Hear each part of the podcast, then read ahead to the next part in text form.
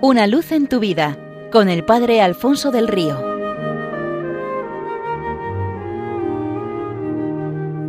Un cordial saludo para todos los oyentes de Radio María desde el Seminario Diocesano de Getafe. Cuentan que en cierta ocasión sobre un camino muy transitado había una piedra que aparentemente no servía para nada. A primera vista era una buena roca de forma redondeada, tamaño de una cabeza, tono gris azulado, pero que a nadie le importaba. Una piedra es una piedra y no tiene más interés. Al principio sobresalía un poco en el camino donde había sido colocada, que era una vía muy transitada que comunicaba varios pueblos con una ciudad. A nuestra piedra no le faltaba compañía porque casi todos los que transitaban por aquel camino a pie, en caballo o carro acababan pisándola o tropezando en ella. Había quien hasta le lanzaba algún improperio y las herraduras de los caballos la golpeaban duramente haciendo saltar chispas que por las noches eran muy visibles. El caso es que nuestra roca estaba muy triste, muy descontenta con su suerte. ¿Qué clase de vida era aquella? ¿Qué había hecho ella para merecer ese destino? Y para colmo de males, un día un carro que venía a toda velocidad por el camino tuvo un encontronacio violento con la pobre piedra. Quien llevó la peor parte fue el carro que al chocar con ella dio un salto y se rompió una de sus ruedas. El dueño del carro furibundo bajó con un hierro, excavó la piedra, la sacó de su sitio y la lanzó lejos, para que no se volviera a repetir el accidente. La roca, que había sido herida por el golpe de la rueda, ahora rodaba tristemente por la cuneta hasta detenerse junto a otras piedras arrojadas al borde del camino. Vaya lo que nos faltaba, una pesada como tú aplastándonos.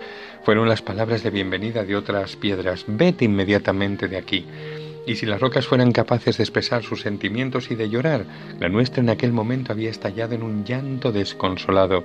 Solo deseaba ser sepultada y desaparecer para siempre. Mm, pero sucedió que un buen día unas manos fuertes la cogieron del montón y la levantaron. Esta me va a venir muy bien, dijeron. Y las demás, alguna de esas otras también te puede servir, llévatelas, dijo una segunda voz y mientras el resto de las piedras eran puestas en la parte de carga de un carro, la nuestra viajó en el asiento del conductor junto a él, y cuando fue bajada de aquel sitio se encontró en medio de una obra inmensa llena de albañiles, canteros, carpinteros, de cientos de personas trabajando sin parar. Todos se afanaban en la construcción de un robusto edificio que, aunque todavía estaba por terminar, ya apuntaba hacia el cielo. Los recios muros, las hermosas arcadas, las agujas que se elevaban hacia lo alto, todo estaba hecho de de un color gris azulado como ella. Nunca había visto nada parecido. Esto es el paraíso, se decía. No sabía que hubiera tantas piedras semejantes a mí. Además, qué construcción tan hermosa. Las manos del hombre que habían recogido la piedra pasaron por su superficie acariciándola. Terminarás también tú allá arriba, querida amiga. Tengo un plan estupendo para ti.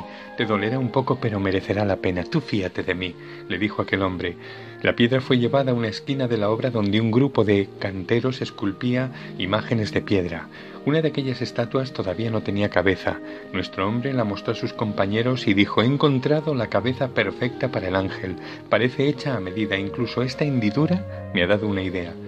A la roca todo aquello le parecía un sueño. Nunca antes nadie la había llamado perfecta, sino maldita roca, piedra del demonio y lindezas por el estilo.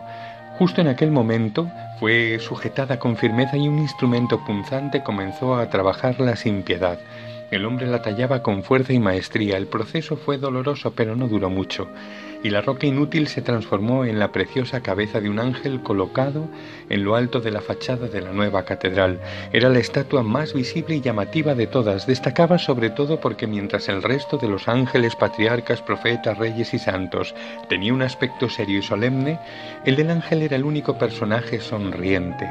El escultor había sabido transformar la herida provocada por la rueda del carro en una preciosa sonrisa, la sonrisa llena de felicidad y de paz de la piedra que por fin había encontrado su destino. En medio de este mundo, en el edificio de piedras vivas construido por Dios que es la Iglesia, también hay un puesto único destinado para cada uno de nosotros.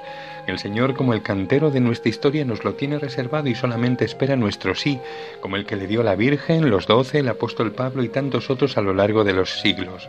No dudemos un solo instante, démoselo, seamos totalmente suyos, solo suyos y para siempre de Él, porque no cabe felicidad mayor. Una luz en tu vida con el Padre Alfonso del Río.